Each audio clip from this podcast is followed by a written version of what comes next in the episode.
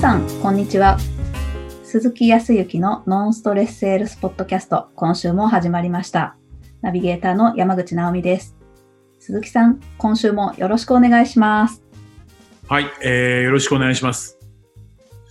ね、少しずつ、まだちょっと今一番寒いところですから、もうこれを過ぎると、まあね、ちょうど2月に入って2週目ぐらいですけど、もうちょっとすると暖かくなってくるんですかね。本当ですね。なんか春を感じそうなところですが、まあ、あのー今ですね、沖縄はですね、えー、桜のシーズンでありまして、えー、桜ですか？えっ、と、そうね、本土、いわゆる本本州、ね、まあ本州も縦に長いからあれだけど、普通ね、こう、えっ、と、ソメイヨシノとか、いわゆる桜っていうものと、えっ、と、沖縄はまたちょっと桜の種類が違いましてね、うんうん、ちょっとね、えっ、と、もっと濃いピンクみたいな感じ。あはい。えーはい。先週ぐらいから、えっ、と、1月の、ま、えっ、と、そうね、1月の末からこの2月の1週目ぐらいにかけて、はい、咲き始めて。うん。ただね、えっ、と、まあ、あんまり育たないのかなわからないけど、そんなにね、えっ、と、あの、各、本州にある桜並木みたいなところとか、そういう桜スポットっていうところはそんなに多くないですね。へー沖縄ちょこちょこと公園に1本2本とかって、ああ、綺麗な桜が咲いてるねっていうのはありますけど、そう、そんなに、えーと、大きく桜がいっぱい山に咲いてるとか、そういう感じではないですね。えーじゃあ、お花見とかでもないっていう。うん。お花見を、うん、してる人がいないわけではないと思うけど、聞かないな。お花見よりかは、えー沖縄の場合は、バーベキューだからね、みんな。ええそうそうそう。あの、夏も冬も、特に冬は、冬お鍋を食べられる方も、ここんこ今年は結構聞いてたけど、その、家にいるとね、あの、密になっちゃうんでね。であれば、外にっていうんで、バーベキュー。ええ沖縄の方はバーベキュー多いですよ。えっ、と、職場、会社でバーベキュー大会とか。あうん敷地の、まあ、海に行くと暑いんでね、でも海もちゃんとバーベキューができるように、あの屋根というか、ちゃんとバーベキュー場みたいなのが、普通の海岸とかにもあったりとかね。ええそうで、僕のこう、お世話になっているクライアントさんも、たまに、あの、鈴木さん、せっかくなんで、バーベキューやるんで来てくださいとか。そうそうそう。必ずですから、バーベキュー用の、バーベキューセットみたいなのは、い多くのご家庭にあるんじゃないかな。行くとこ行くとこありますよ。わあ、それをこう、来る人に振る舞ったりとか。いいですね。お正月にも来てバーベキューやってる人いたし。どんどん。結構、こっちでは盛ん。多分、やっぱり、えっ、と、アメリカの基地が多くて、あそう、やっぱり米軍の方も多いんで、肉とかっていう昔からそういうこう、流れになってるんだろうけど、あ、本当にバーベキューを子供も大人も楽しんでいるような感じですよ。うん。うわあ、いいですね。車乗ってて、しゅえーと信号待ちでこう止まってると、バーベキューの匂いがするわけですよ。平日とかも、平日、休日問わずね。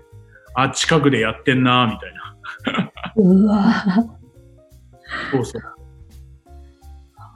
いいかそうそういうコミュニケーションの取り方をしてますね。ああ、いいなあうん。肉はね、結構みんな普通に食べてる。思い出した。この前、えっ、と、1月の後半だな。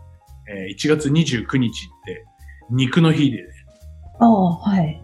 うんあの、沖縄には、うんと、うん、焼肉屋さんよりもステーキハウスの方が多いような気がするんですよね。え数数えたわけじゃないからわかんないけど。で、えっ、と、ステーキハウスみたいなところが老舗から何からいろいろあるわけですよ。うん。うん。まあ、焼肉屋さんのチェーンもありますよ。牛角さんとかね。うん。ったところはありますけど、ステーキ屋さんは多いです。本当に。へえ。でね、えっ、と、平日、まあ今は本当になかなか外出ができないんでね、えっ、と、テイクアウトの人たちもいるみたいだけど、この前、えー1月29日にたまたま、えーすまあ結構チェーン店でね、アメリカから入ってきて、なのかな、うん昔から、4、50年前からあるステーキ屋さんなのかな、もっと前からかもしれないけど、うそこのステーキハウスはね、あの、満席でした。ええ。ちゃんとあの密は作らないように一テーブルに2人までとか決めてるんだけど、4人座りのところに2人までとか決めてるんだけど、そのテーブルがいっぱいでしたよ。うーん。本当にね、ステーキハウスは人入ってる。うーん。なんか、元気いいですね。そう。それでね、えっ、と、体力つけるためにというか、元気でいるためにというか、免疫つけるために何かって言ったら、肉食べろっていう人が多い。へえ。牛肉食べなさいみたいな。栄養つけるには肉みたいな。そうそうそう。サプリも必要だけど、肉もね、みたいへえ、そうそう活気がありますね。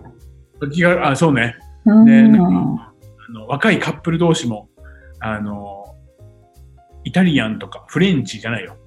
ステーキ。う わあ、すごい。異文家族化だ。連れとかそう家族連れとかはわかるけど、なんか若いカップルの人がいっぱいいたな。ステー今、えっ、と、いきなりステーキとか、沖縄発だとやっぱりステーキっていう、1000円でステーキ 200g ぐらいかな。うん。あええまあ、確かに、うん。そう、なんかこう、すごい高級なって感じじゃないけど、でも美味しくてね。で、ライスもサラダもスープも食べ放題、飲み放題ね。あるから、気軽に食べれる。うん。ファーストフードに近いような感じで皆さん食べてるんじゃない？へぜひぜひ、肉を食べてはい免疫をいただきたいというふうに思いますけど。え本当ですね。そう、最近、肉、あんま太らないしね。いいんじゃないですか、肉もぜ。うーん。ちょっと取り入れたいですね。そうね、えっ、とね、特にねえっ、と、沖縄では、まあでも、ひ人それぞれ好きなお肉はあるんだろうけど、普通ね、よくあの、サーロインか、油が多いめのね、か、女性とヒレとかね、うん。確かにあるんだけど、メニューの中に。えー、沖縄はですね、やっぱテンダーロインっていうね、ちょっとね、噛み応えがあってね、油も、まあ油はちょっと少なめかな。そう。どちらかというと噛み応えがあってジューシーな感じね。そう、それが好まれる。そう、なんかこう、サーロインでね、こう口の中に入れると噛まずに溶けるとか、英語ランクとかそういうところじゃない。やっぱり肉は肉として食べないとみたいな。そうそういう人たちが多いような気がします。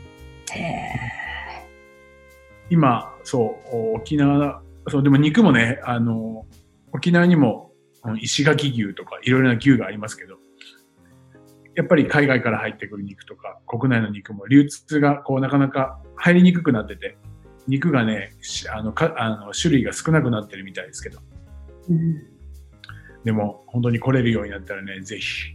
はーい、本当に。いや、もうなんか、お料理番組みたいになってきちゃったんですけど。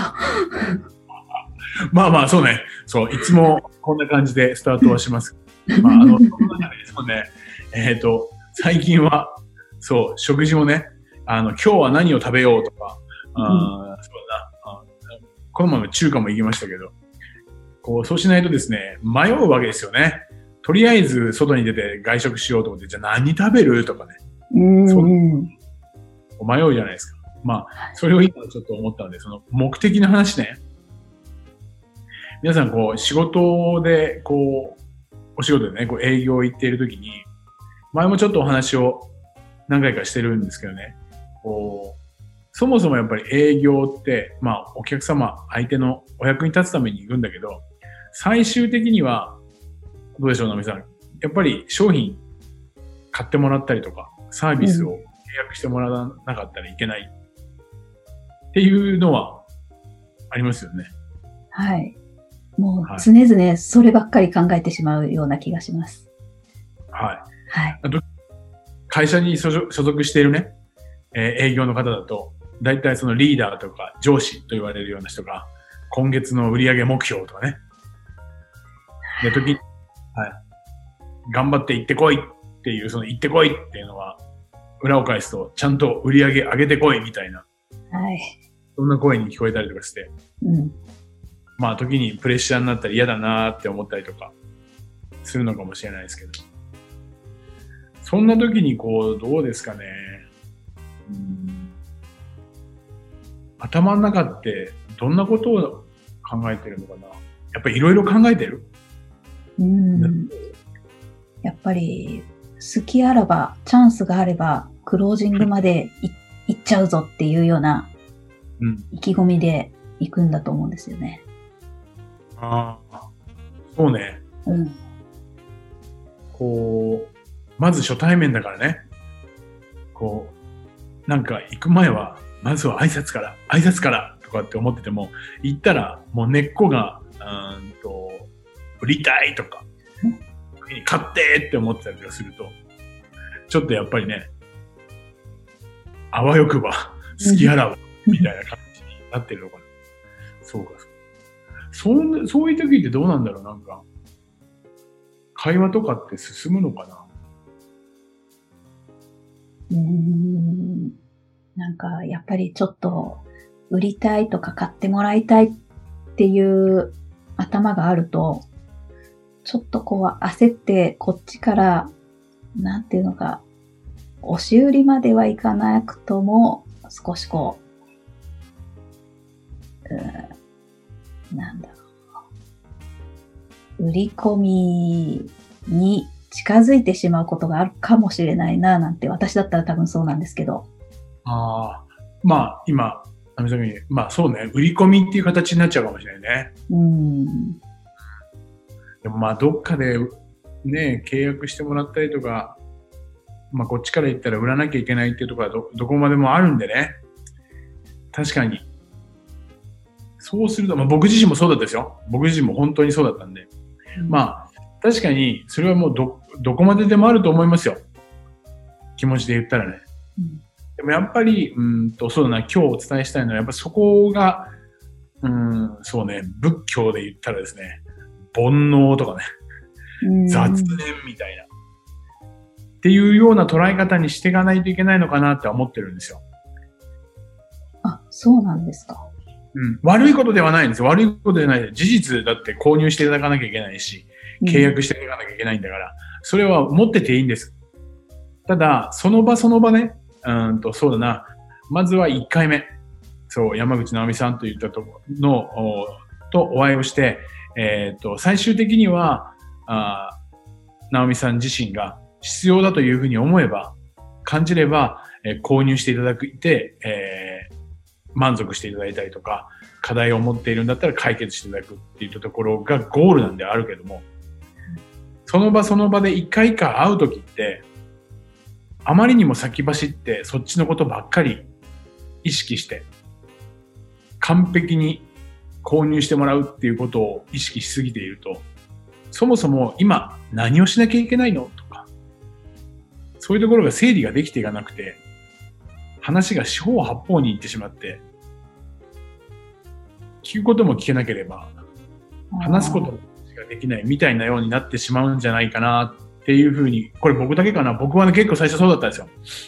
うんやっぱり上司からもちゃんと一番最初はね、相手の話を聞いてきなさいよと。そこから始まるんだよって言っても、さっき言ったようにどこかで頑張って行ってこいっていうところには数字上げてこいだから、挨拶って言ってもね、そうそうそうそう。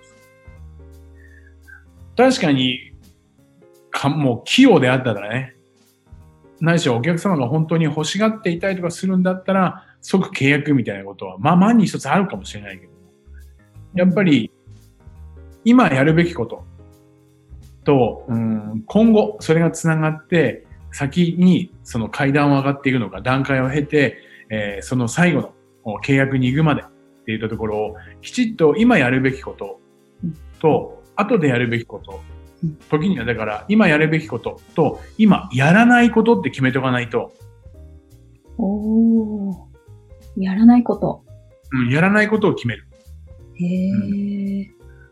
そうですね。僕が営業の研修、まあ、じ自分自身がそうですけど、今日は何かと言ったら、あー一番最初に多く行く、行って意識していたことは、今日はまずはご挨拶。うん。ご挨拶が基本。その中で、日々、どのようなことをしているのかとか、どういうことを感じていらっしゃるのかっていうこと、話を聞くっていうこと。挨拶をして、日々、どのように思っていたり感じたりとか、仕事をしているのかっていうことを聞くっていうことが、大前提。それを目的に行きます。それ以外のことは、しない。やらない。という選択をしていました。っ。ていう意気込み、っていう意気込みじゃないと、その話、いや、そそれこと、そのこと自体がやりきれなくなっちゃう。うん。うん。なんでそれをしたかっていうと、まずは話を聞いて、お客様、相手がどんなことに困ってたりとか、時には困ってないけど、どういうものを望んでいるとか、さらには将来どうなっていきたいとか、うん。その手助けをするために、皆さんの商品とかサービス、僕自身が提供してた商品サービスがあるというふうに思ってたから、まずはそこを聞ききれなかったら、商品と提示ができない。